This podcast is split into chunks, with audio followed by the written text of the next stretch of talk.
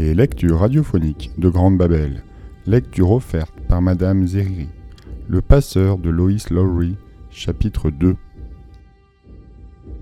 Jonas regarda son père se verser une tasse de café. Il attendait. Tu sais, finit par dire papa, le mois de décembre était toujours un mois excitant quand j'étais jeune. Je suis sûr que c'est pareil pour toi et pour Lily. Chaque décembre apporte tellement de changements. Jonas acquiesça. Il pouvait se remémorer chaque mois de décembre depuis qu'il était devenu, disons, à quatre ans. Ceux d'avant avaient disparu de sa mémoire. Mais il savait qu'ils avaient toujours été importants. Et il se rappelait les premiers décembre de Lily. Il se souvenait du jour où sa famille avait reçu sa petite sœur, où on lui avait donné son nom et où elle était devenue une un an. La cérémonie des un an était toujours drôle et bruyante. Chaque décembre, tous les enfants nés au cours de l'année précédente devenaient des un an. Les nourriciers, qui s'en occupaient depuis leur naissance, les amenaient à l'estrade un à un. Ils étaient toujours cinquante par groupe d'âge, à condition qu'aucun n'ait été élargi cette année-là. Certains marchaient déjà sur leurs petites jambes vacillantes. D'autres, âgés de quelques jours à peine, se trouvaient dans les bras de leurs nourriciers, emmitouflés dans un lange. J'aime bien la cérémonie du nom, dit Jonas. Sa mère l'approuva d'un sourire. L'année où nous avons eu Lily, nous savions, bien sûr, que nous allions recevoir notre enfant féminin, puisque nous avions déposé notre demande et qu'elle avait été acceptée. Mais je n'arrêtais pas de me demander quel serait son nom. J'aurais pu jeter un petit coup d'œil à la liste avant la cérémonie, confia papa. Le comité la prépare toujours à l'avance, elle est conservée au centre nourricier. En fait, poursuivit-il, je me sens un petit peu coupable, mais j'y suis allé ce matin même pour voir si la liste des noms de cette année était déjà prête. Elle était juste là dans le bureau, et j'ai cherché le numéro 36. 36. C'est le petit bonhomme dont l'état de santé m'inquiète, parce que je me suis dit que cela améliorerait peut-être son développement si je pouvais l'appeler par son nom. En privé, bien sûr, quand il n'y aura personne d'autre dans les parages.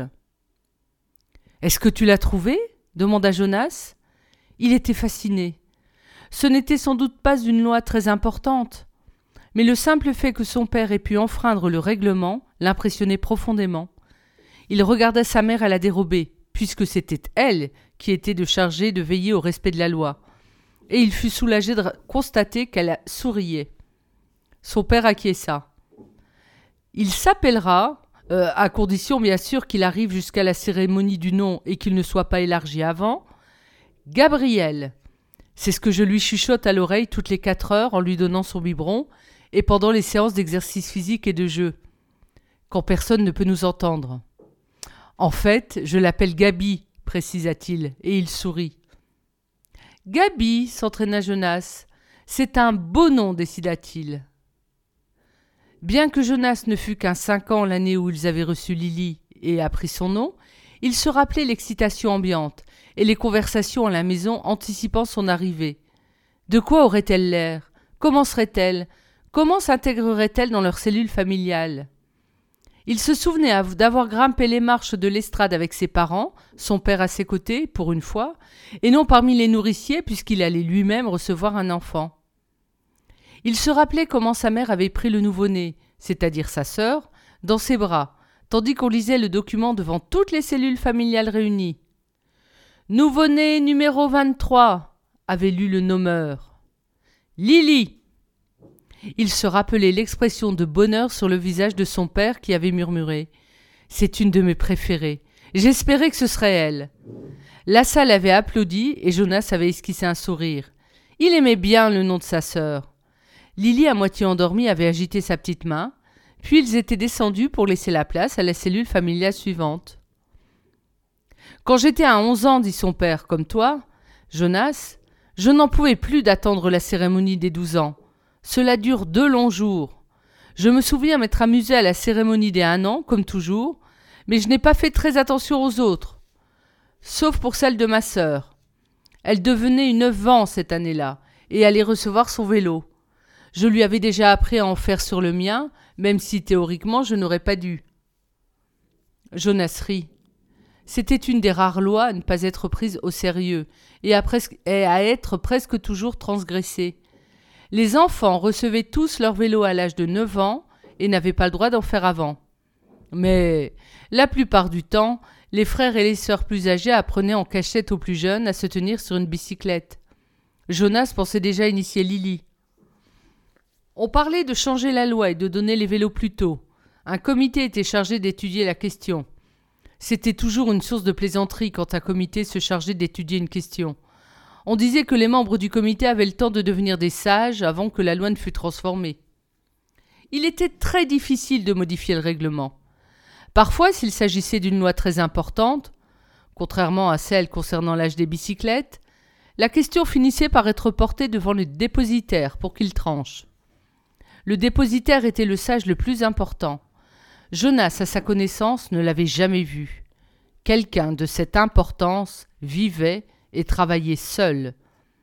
Mais le comité n'aurait jamais importuné le dépositaire pour une histoire de bicyclette ses membres se contentaient de se quereller sur la question pendant des années, jusqu'à ce que les citoyens oublient même que le problème avait été soulevé.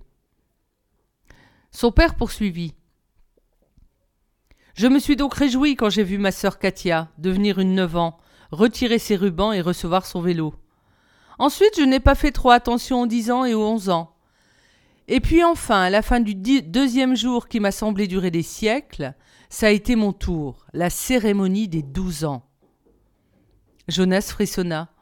Il imaginait son père qui avait dû être un garçon réservé et silencieux, puisque c'était un homme réservé et silencieux, assis parmi les camarades de son groupe d'âge, attendant d'être appelé. La cérémonie des douze ans était la dernière des cérémonies, c'était la plus importante. Je me rappelle comme mes parents avaient l'air fiers, et ma sœur aussi, même si elle aurait aimé être dehors pour essayer sa bicyclette devant tout le monde. Elle a arrêté de gigoter et s'est tenue très calme quand ça a été mon tour. Mais pour être honnête, Jonas, continua son père, il n'y avait pas autant de suspense pour moi qu'il y en a pour toi avec ta cérémonie, parce que j'étais à peu près sûr de ce que serait mon attribution. Cela surprit Jonas. Il n'y avait vraiment pas moyen de savoir.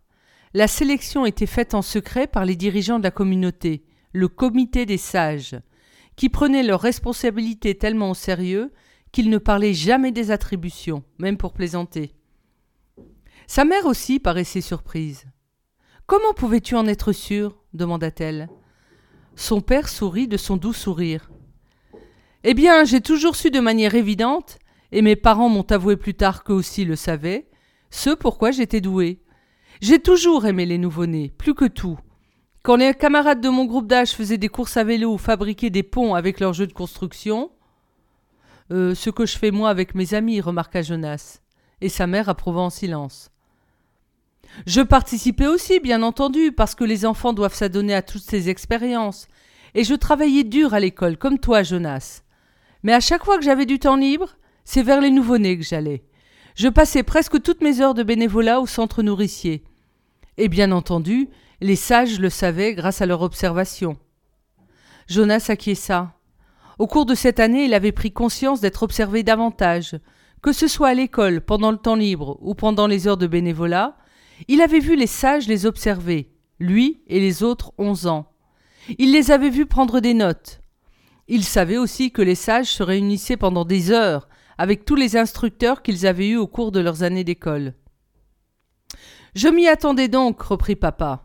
Et j'étais content mais pas du tout surpris quand on a annoncé que je recevais l'attribution de nourricier. Est-ce que les gens ont applaudi quand même? demanda Jonas, même si c'était une surprise. Oh, bien sûr. Ils étaient contents pour moi, puisque mon attribution correspondait à ce que j'aimais le plus. J'avais conscience d'avoir beaucoup de chance. Son père sourit. Est-ce que certains ont été déçus cette année-là parmi les onze ans? demanda Jonas. Contrairement à son père, il n'avait pas la moindre idée de ce, que serait son attribution. Bien qu'il respectât son travail, nourricier ne lui aurait pas plu, et il n'enviait pas du tout la situation des travailleurs. Son père réfléchit. Non, je ne pense pas. Les sages mènent leurs observations et leurs sélections avec tant de soin. C'est probablement le poste le plus important de notre communauté, remarqua sa mère. Mon amie Yoshiko était surprise d'avoir été sélectionnée pour être médecin, mais elle était ravie. Et voyons, il y avait Andrei, qui ne voulait jamais rien faire de physique quand nous étions petits, je m'en souviens. Il passait tout son temps libre à jouer à des jeux de construction, et ses heures de bénévolat, il les passait sur des chantiers. Les sages savaient tout ça, bien entendu. On lui attribuait le poste d'ingénieur, et il était ravi. C'est André qui a dessiné le pont qui traverse la rivière à l'ouest, ajouta la mère de Jonas. Ce pont n'y était pas quand nous étions enfants. C'est très rare qu'il y ait des déceptions, Jonas. Je ne pense pas que cela doive t'inquiéter, dit son père pour le rassurer. Et s'il y en a, tu sais qu'il existe une procédure d'appel. Là-dessus, ils se mirent à rire. C'était un comité qui se chargeait d'étudier la question quand quelqu'un faisait appel. Je m'inquiète un peu pour l'attribution d'Acher, avoua Jonas. Acher est vraiment sympa, mais il n'a pas vraiment de centre d'intérêt sérieux. Il s'amuse de tout. Son père émit un petit gloussement. Tu sais, dit-il, je me rappelle quand Acher était un nouveau-né au centre nourricier, avant qu'il n'ait reçu son nom. Il ne pleurait jamais. Tout le faisait rire. Dans l'équipe, on aimait tous s'occuper d'Acher. Les sages connaissent Acher, dit sa mère. Ils lui trouveront exactement l'attribution qui lui convient. Tu ne devrais pas t'inquiéter pour lui. Cela dit, Jonas, je voulais te prévenir d'une chose qui ne t'est peut-être pas venue à l'esprit. Je sais que je n'y avais pas pensé avant la cérémonie des douze ans. De quoi s'agit-il? Comme tu le sais, c'est la dernière des cérémonies. Après douze ans, l'âge ne compte plus. La plupart d'entre nous, d'ailleurs, perdent la notion de leur âge au fur et à mesure que le temps passe. Bien qu'ils soient inscrits dans la grande salle des registres publics, et qu'on puisse aller le consulter là-bas si on le souhaite. Ce qui compte, c'est la préparation à la vie adulte et la formation que tu vas recevoir dans le cadre de ton attribution. Je sais, répondit Jonas, tout le monde sait ça. Ce qui veut dire, poursuivit sa mère, que tu vas te retrouver dans un groupe nouveau, et il en ira de même pour tous tes amis. Tu ne passeras plus ton temps avec ton groupe de onze ans. Après la cérémonie des douze ans, tu passeras ton temps dans ton groupe d'attribution, avec ceux qui sont en formation, plus de bénévolat, plus de temps libre. Par conséquent, tes amis ne seront plus aussi proches de toi. Jonas secoua la tête. Asher et moi, nous resterons toujours amis, dit-il d'un ton ferme. Et il y aura encore l'école. C'est vrai, reconnut papa. Mais ce que dit ta mère est vrai aussi, il va y avoir des changements. Des changements positifs d'ailleurs, fit remarquer sa mère. Après ma cérémonie des douze ans, j'ai regretté les temps libres de mon enfance, mais quand j'ai commencé ma formation de droit, je me suis retrouvé avec des gens qui partageaient mes intérêts. Je me suis fait des amis différents, des amis de tous les âges. Est-ce que tu as continué à jouer après tes douze ans? demanda Jonas. Oh, de temps en temps, mais ça ne me semblait plus aussi important qu'avant. Mais oui, intervint son père en riant. Je continue encore aujourd'hui, tous les jours, au centre nourricier. Je joue à bateau-ciseaux, à dada sur mon bidet et à la petite bête qui monte, qui monte. Il se pencha pour caresser les cheveux courts de Jonas. On n'arrête pas de s'amuser parce qu'on devient un douze ans. Lily apparut en chemise de nuit dans l'encadrement de la porte. Elle soupira d'impatience. Oh, c'est une très longue conversation en tête à tête que vous avez, et il y en a qui attendent leur objet de bien-être. Lily, lui dit sa mère avec tendresse, tu seras à huit ans très bientôt, et à huit ans te reprends ton objet de bien-être. Il sera redonné à un petit enfant. Tu devrais commencer à t'habituer à t'endormir sans. Mais son père s'était déjà dirigé vers l'étagère et avait pris l'éléphant en peluche qui s'y trouvait. Beaucoup d'objets de bien-être, comme celui de Lily, étaient des créatures imaginaires, douces et rebondies. Celui de Jonas s'appelait un ours. Voilà, Lily Loulette, dit papa. Je vais venir t'aider à retirer tes rubans. Jonas et sa maman échangèrent un petit regard, mais les suivirent des yeux avec affection, tandis que Lily et son père se dirigeaient vers la chambre à coucher de la petite fille, l'éléphant en peluche qu'on lui avait donné à sa naissance sous le bras. Sa mère se rendit à son grand bureau et ouvrit sa mallette. On aurait dit qu'elle ne s'arrêtait jamais de travailler, même pas le soir à la maison. Jonas aussi alla à son bureau et commença à chercher parmi ses affaires d'école son devoir du soir.